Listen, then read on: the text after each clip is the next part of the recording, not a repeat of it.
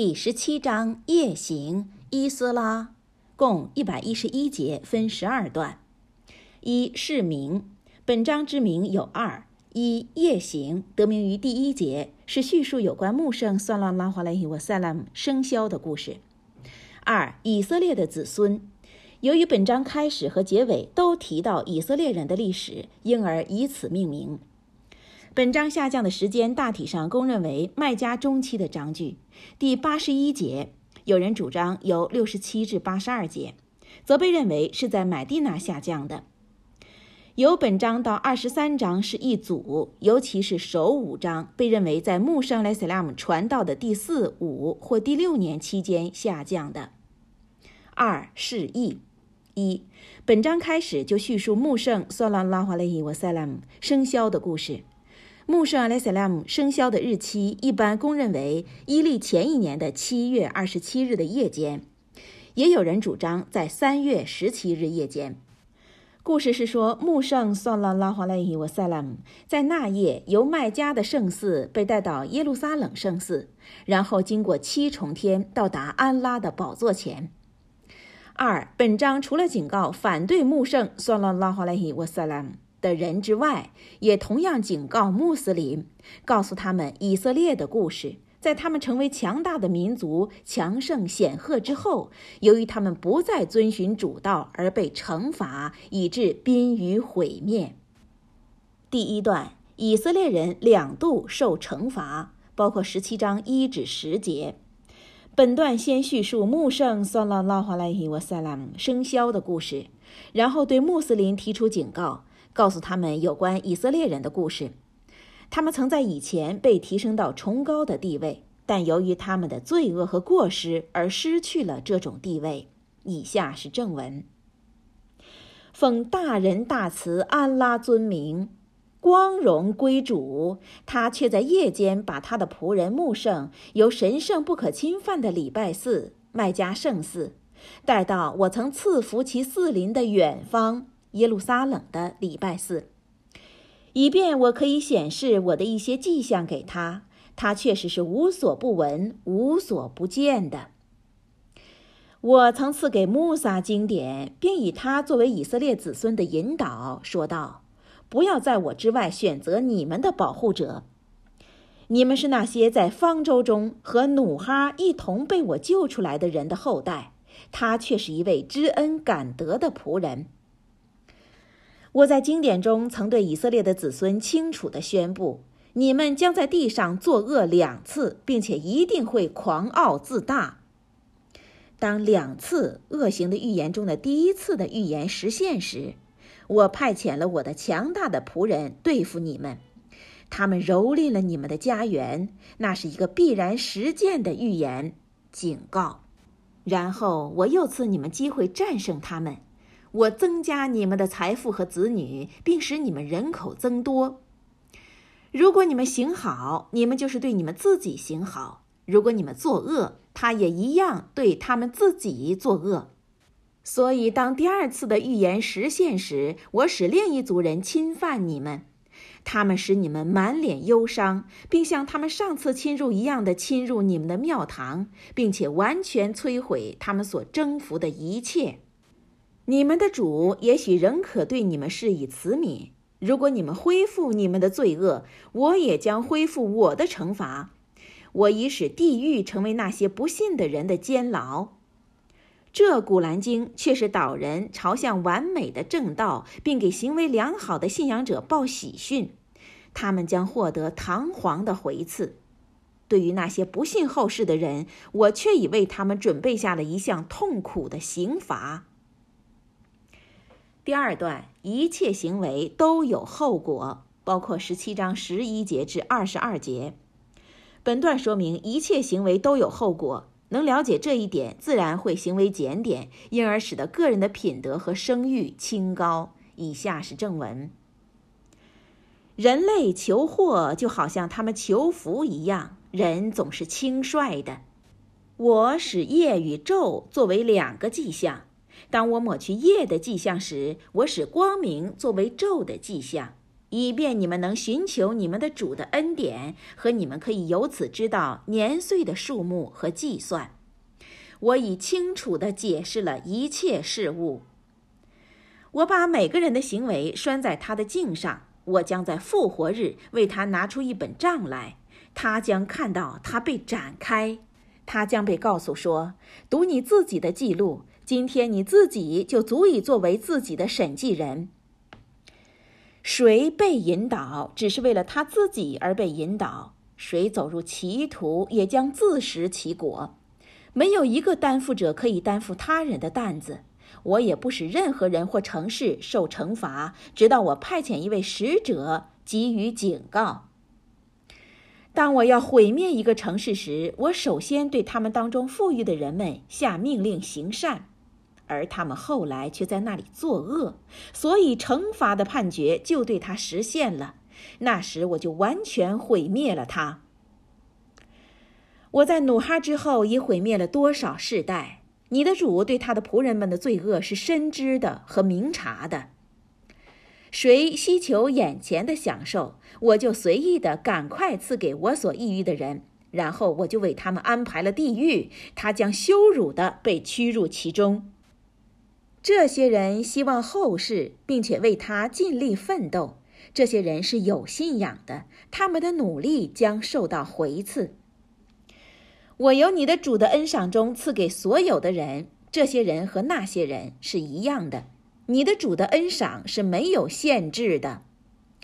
看看我曾如何使一些人优越于另一些人，后世的确是品级更高和更为优越的。你们不要把其他的任何伪神与安拉同列，以免你们遭受谴责和遗弃。第三段。道德建言可免罪恶。上包括十七章二十三节至三十节。本段及下一段包含穆斯林必须遵从的道德建言。以下是正文：你的主已命令你们只崇拜他，不崇拜他以外的任何伪神，并要对父母行孝，无论他们当中的一位或两位达到了高龄，并与你们同住。不要对他们说轻蔑的话，也不要呵斥他们，而要以尊敬的言语对他们说话。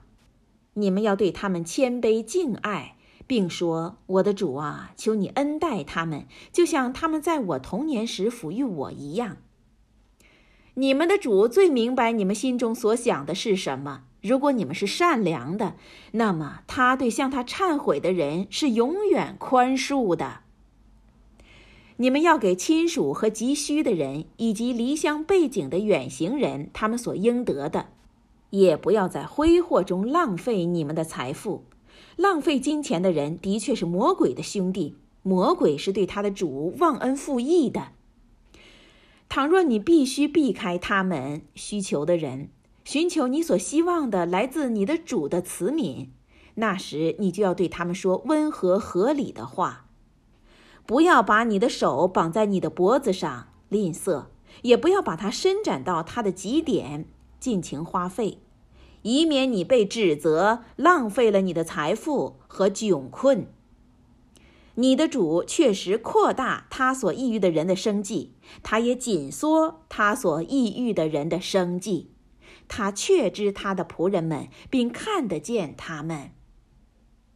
第四段。道德建言令人避恶下，包括十七章三十一节至四十节。以下是正文：你们不要为了怕贫穷而杀害你们的子女，我将供应他们的生计，也供给你们。杀死他们却是一项大罪。你们也不要接近奸淫，它的确是可耻的行为和罪恶之道。除非为了正当的原因，你们不要杀害安拉已经禁止伤害的生命。任何人被驱杀，我已授权他的继承人要求抵罪或是原谅，但他在报复时不可超越偿命的界限。他的确是受到协助的。不要接近孤儿的财产，除非是为了改善他，直到他达到成年，并要履行诺言。你们所做的每一个诺言都会在审计日被询问的。当你量时要量满，也要公平的称称。对于你们，这在最后是更好的。人呐，不要追求你一无所知的言行或事物，因为你的听觉、视觉或是心的感觉，全都将在审计日被询问。你也不要在大地上傲慢横行，你不能踏碎大地，也不能伸长的与山岳齐高。所有的那些罪恶，在你的主看来都是可憎的。这是一部分你的主所曾降给你木圣的智慧。不要以其他的伪神与安拉联系在一起，以免你被轻蔑无助地置入火狱。你们的主可曾赐给你们儿子，而在天仙中为他自己选取女儿吗？你们的确说出了最可恶的话。第五段，不信者变本加厉，包括十七章四十一节至五十二节。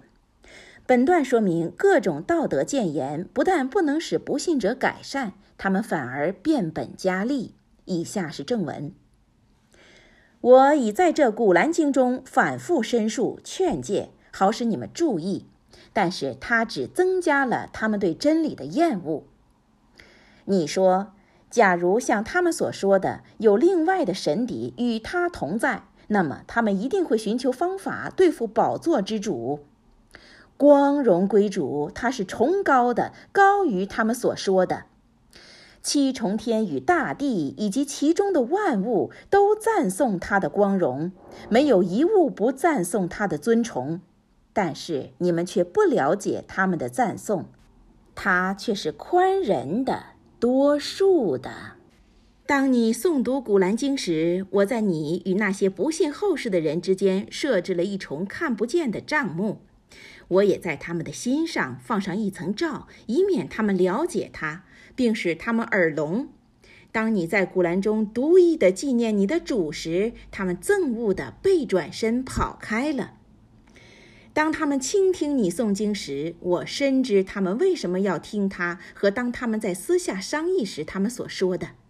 看哪，那邪恶的人说：“你们只不过追随一个中了魔的人罢了。”看他们对你做了什么样的比喻，他们全部迷雾了，找不出一条路出来。他们说什么？当我们已变成枯骨与尘埃时，还会被复活成为一个新生命吗？你说，你们将变成石或铁，或是一些在你们的心中认为更硬的东西。那时他们会说：谁将使我们复活？你说，最初造化你们的主。那时，他们将对你摇他们的头，并说：“那将是什么时候？”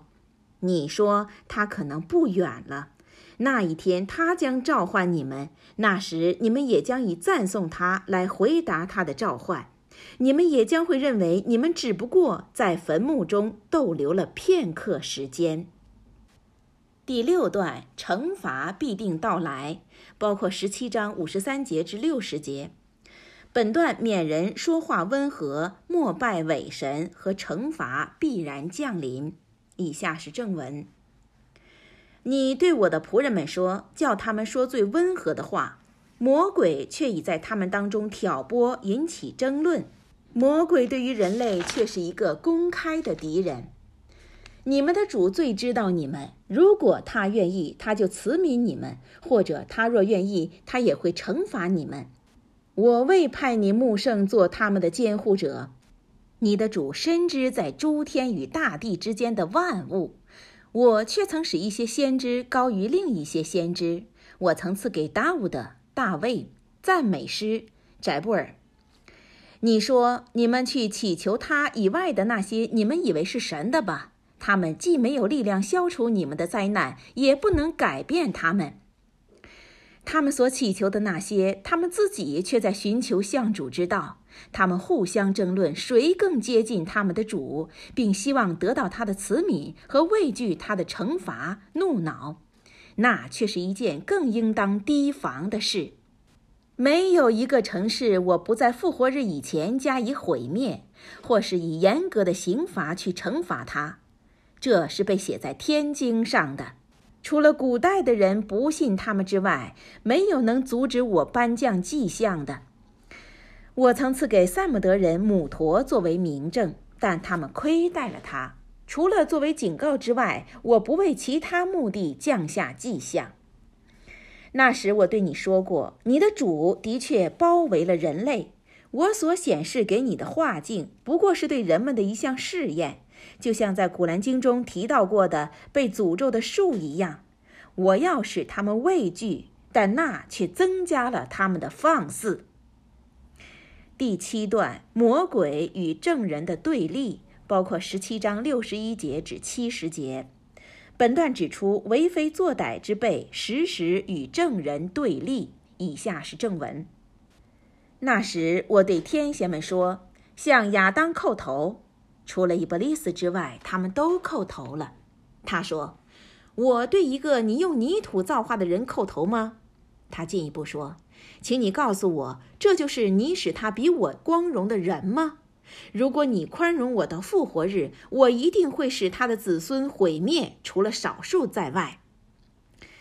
安拉说：“你去吧，今后他们当中任何人追随你，火狱一定是你们的回报，一项充分的回报。尽可能的用你的声音去愚弄他们，和以你的骑兵和你的步兵去对付他们，跟他们共享财富和子女，并对他们许下诺言吧。”撒旦对他们的诺言只不过是欺骗。你对于我的仆人们无权，你的主足以作为他们的监护者。你们的主为你们使船在海上平稳的航行，以便你们能够寻求他的恩典。他的确是对你们致辞的。当你们在海上遭遇危难时，除了他之外，那些你们所祈求的伪神都不见了。可是，当他把你们平安的带回陆地时，你们就背弃了他。人永远是忘恩负义的。当你们踏上陆地时，你们可是觉得安全了，以为它不会使大地吞没你们，或是它不会降给你们一阵狂烈的风暴。那时，你们将找不到一位保护者吗？或是你们能感到安全，以为它不会再度使你们回到那里海中，并因你们忘恩负义降给你们一个大风暴，把你们淹死。那时你们在其中找不到任何援助来对抗我吗？我却已赐给亚当的子孙光荣。我在陆上与海中以牲畜和船舶负载他们，给他们美好与纯净的粮食，并且赐予他们特别的恩典，使他们优越于大部分我所造化的。第八段，反对先知的人，包括十七章七十一节至七十七节。本段特别提到反对先知的人。告诉世人，每人一生的行为都有一本记录。企图反对先知是没有用的。不信的人在今世和后世都是盲目的。以下是正文：那天，我将召集每一个民族和他们的领袖们。那时，谁的记录递到他的右手，他们就会读他们。他们一点儿也不会受到不公平的对待。但是那些在今世盲目的人，也将会在后世盲目，并且是最乖离正道的。他们确曾希望引诱你穆圣离开我已启示给你的，以便使你在那些启示之外对我伪造一些其他的教诲。那时他们就会把你当做他们的朋友了。如非我已使你坚定，你很可能已经有点倾向他们了，跟他们妥协了。在那情形之下，我就会使你在生前和死后尝试双重的惩罚。那时你绝找不到任何援助者来对付我。他们希望你不能在那地方麦家安居，以便他们能把你从那里赶走。在你离开之后，他们也不能在那里久留。这就是我在你以前向世人派遣使者们的方法。你绝不可能在我的方法中找出任何更变。第九段，真理的来临和胜利，包括十七章七十八节至八十四节。本段说明反对者将一无所得，假的在真理实现之前必将消逝。穆圣算拉拉华莱伊瓦萨拉姆的降临被形容为真理的来临。以下是正文。谨守午后到黑夜之间的拜功，并在黎明时诵读古兰。在黎明时诵读古兰是被见证的。在部分的夜中要以它礼拜，保持清醒，这是给你额外增加的副功拜。你的主也许会因此把你提升到值得赞美的地位。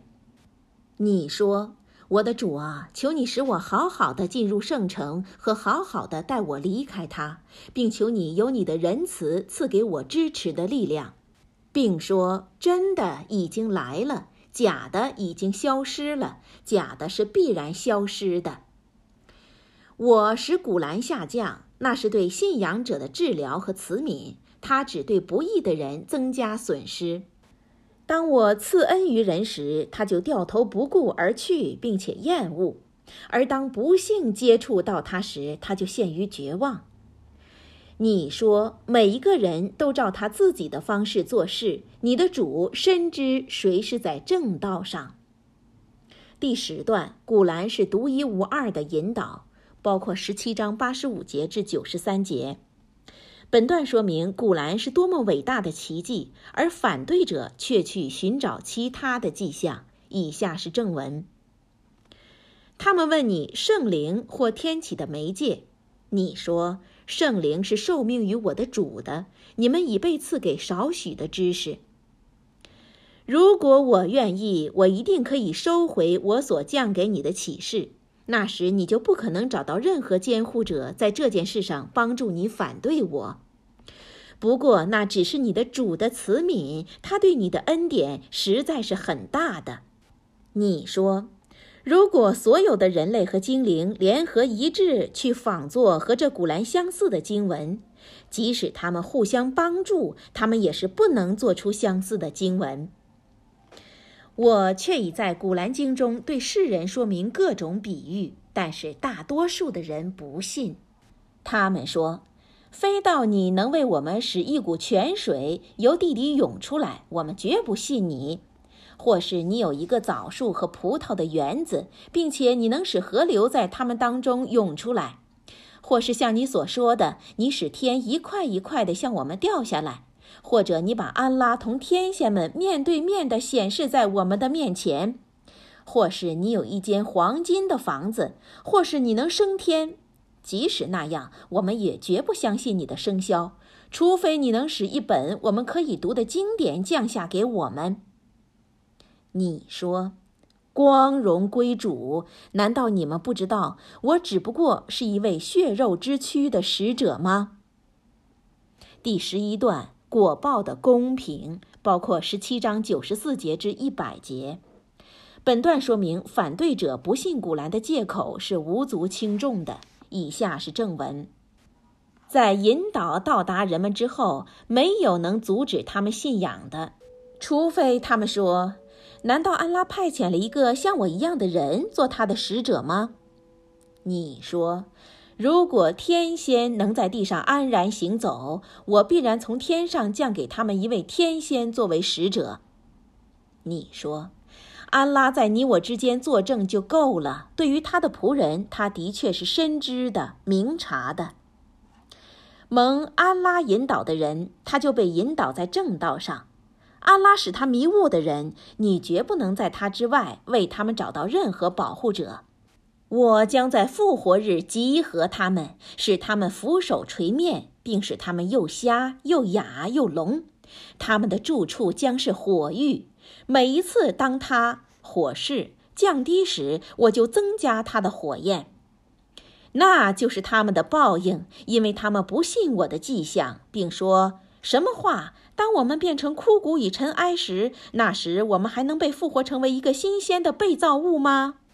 他们不知道安拉曾造化了诸天与大地，也能够造化和他们相似的，并为他们规定了一个无疑的期限吗？但是不义的人除了忘恩负义之外，一点儿也不信。你说，如果你们掌握了我的主的慈悯的宝库，你们一定仍会因为怕使用它而克扣了他们。人是小气的。第十二段与穆萨比较，包括十七章一百零一节至一百一十一节。本段叫人注意穆萨对埃及法老的警告。本段结尾也提到所谓圣灵圣子的问题，以后两章中还会继续发挥。以下是正文：当穆萨到达以色列子孙时，我的确给了他九项明显的迹象。你去问问他们吧。那时法老对他说：“穆萨呀，我认为你确实是中了魔的。”他说。你的确知道这些迹象是诸天与大地的主降下作为明证的，法老呀，我认为你确实是要被毁灭的。法老希望把他们从地面上除去，但是我却淹死了他和所有同他在一起的人。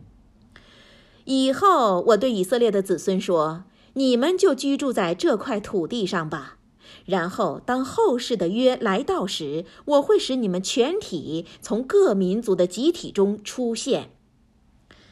我以真理降下他古兰，他已随同真理下降。我派你只作为报佳音和传警告的使者。这一部古兰，我已分成章节，以便你能间歇地向人们诵读它。我已使它陆陆续续地下降。你说，你们可能信他，你们或者也可能不信他。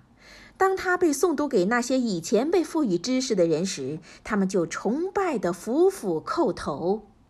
他们说：“光荣归主，我们的主的诺言必然是要实现的。”他们流着泪叩头，并加深了他们的谦卑。你说，你们称呼他为安拉，或是称呼他拉曼。大慈的主，你无论喊他什么名字，一切最美好的名字全是属于他的。你穆圣既不要在礼拜时大声朗读，也不要低声默念，而要采取两者之间的适中音度。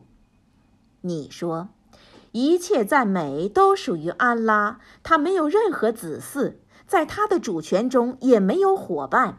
也没有任何可以使他免于屈辱的保护者，所以你要赞颂他的伟大。古兰经第十七章中。